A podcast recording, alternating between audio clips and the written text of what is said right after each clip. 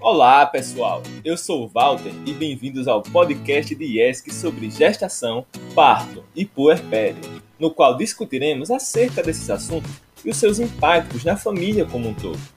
Dentre os participantes de hoje, temos Aimee, Giovana, Tony, Daniele e Leonardo. Então vem comigo que o assunto é importantíssimo.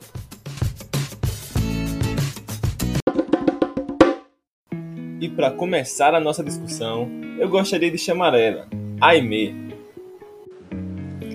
Dando início à nossa discussão, vamos desenvolver o significado de cada aspecto das fases em questão. Afinal, é o momento em que ocorrem mudanças biológicas, somáticas, psicológicas e sociais que influenciam a dinâmica psíquica, individual e as demais relações sociais da gestante. E a maneira como ela vive estas mudanças repercute intensamente na constituição da maternidade e na relação mãe-bebê. Dessa forma, de acordo com a literatura, podemos definir a gestação como um fenômeno fisiológico resultante da fecundação do óvulo pelo espermatozoide habitualmente ocorre dentro do útero e é responsável pela geração de um novo ser. O atraso menstrual é geralmente o sinal que mais chama a atenção da mulher para a possibilidade de uma gravidez. O parto, por sua vez, é o momento em que o bebê deixou o útero da mulher, finalizando o período de gestação. Trata-se, portanto, do nascimento da criança.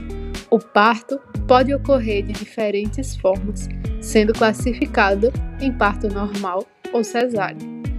O trabalho de parto compreende os vários processos que ocorrem no corpo da mulher, levando à dilatação do colo do útero e à expulsão do bebê para o meio externo. Inicia-se com contrações uterinas, que com o tempo tornam-se mais frequentes e dolorosas. Essas contrações, responsáveis pela expulsão do bebê e da placenta, ocorrem principalmente em virtude da ação do hormônio ocitocina. Por fim, também conhecido como resguardo ou quarentena, o puerpério é um processo após o nascimento do bebê, fase de readaptação para o corpo feminino que tem início logo após o parto e dura em média até a oitava semana. Neste tempo, cuidados são necessários, pois ocorrem diversas mudanças na mulher, tanto em termos hormonais quanto corporais. Além disso, ocorrem modificações físicas, emocionais e psicológicas nas mães, características que ajudam a aumentar a insegurança em relação aos cuidados necessários para garantir a saúde do bebê e dela na primeira fase da maternidade. A gestação, nascimento e porpério interferem na estrutura familiar, pois a necessidade de cuidados com a mulher e o recém-nascido envolve mudanças na vida de seus membros. A reformulação nos papéis e nas regras de funcionamento familiar podem gerar desequilíbrio na família, em cada um de seus membros e nas relações estabelecidas entre eles. Na gestação, a família é uma fonte de proteção e apoio, incentivando as gestantes a realizarem o autocuidado e transmitindo suporte emocional, psicológico e financeiro, o que influencia no vínculo que eles têm entre si.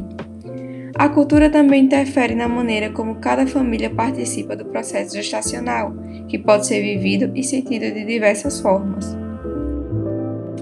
O suporte necessário após o nascimento reaproxima os familiares, pois dá oportunidade para eles passearem, reverem filhos e parentes. Além disso, a participação do pai nos cuidados prestados ao filho é importante para o desenvolvimento adequado da criança e para a construção do vínculo paterno. O nascimento rompe a rotina das famílias, que passam a conviver com situações não pensadas antes do nascimento. O choro do bebê geralmente é uma incógnita nos primeiros dias, e acordar durante a noite para colher as necessidades do bebê é um desafio.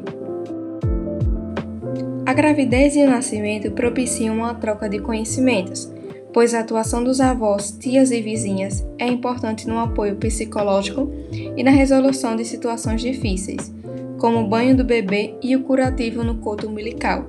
Procedimentos que, ao olhar da mãe de primeira viagem, exigem habilidades de pessoas mais experientes. Exatamente, Tony. E além disso, ao longo de nove meses, a mulher grávida vive intensas transformações em seu corpo, em sua percepção sobre si mesma, em sua rotina e também em suas relações interpessoais. Ela passa por momentos conturbados por muitas dúvidas, temores e imprevistos. Durante a gravidez, algumas mulheres vivem sentimento de plenitude, outras podem viver estados de angústia. Há sempre uma oscilação entre desejar ou não desejar aquele filho. Isso acontece pois a gravidez implica grandes mudanças, que envolvem perdas e ganhos. E isso, por si só, já justificaria a existência de sentimentos opostos entre si. Assim, toda gravidez é acompanhada não apenas pelos sentimentos de potência e fertilidade, mas também por temores e angústias que são despertados pela perspectiva da chegada de um bebê, que poderá causar profundas transformações. Do ponto de vista íntimo, a mulher começa a viver uma espécie de descentralização. Todo o seu corpo se ocupa não só de viver por si mesmo, mas de também proteger a vida em desenvolvimento e de ajudá-la a evoluir com harmonia. Com a chegada da data do parto, ao mesmo tempo em que existe a presença dos sentimentos de alegria e alívio, a mulher pode experienciar estados de ansiedade e de medo. Então, a gravidez, o parto e a chegada de um bebê são momentos muito intensos na vida de uma família que podem gerar muita felicidade, mas também possuem o potencial de gerar sofrimento e dúvidas, principalmente quando algo não acontece como planejado.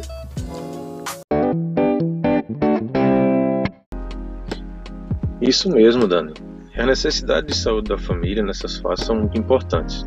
E para isso nós temos a Unidade Básica de Saúde.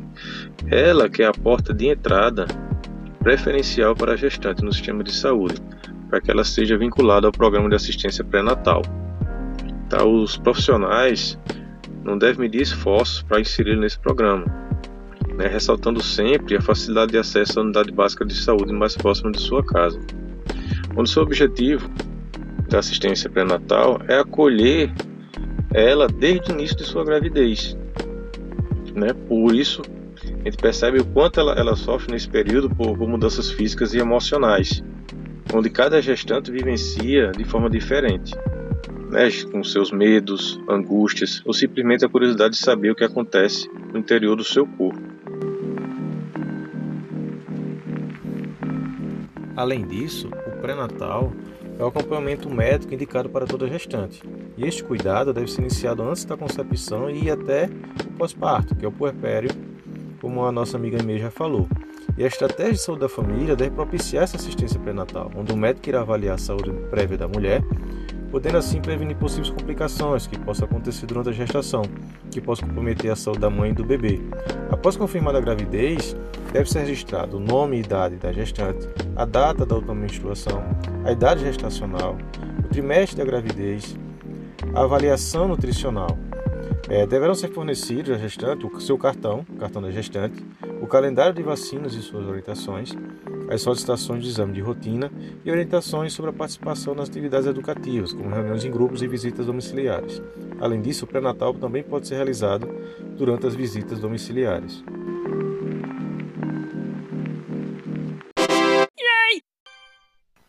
Então é isso, pessoal.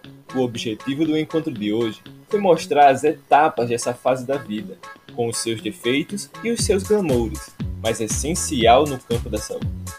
Muito obrigado por ouvir o nosso podcast e até mais.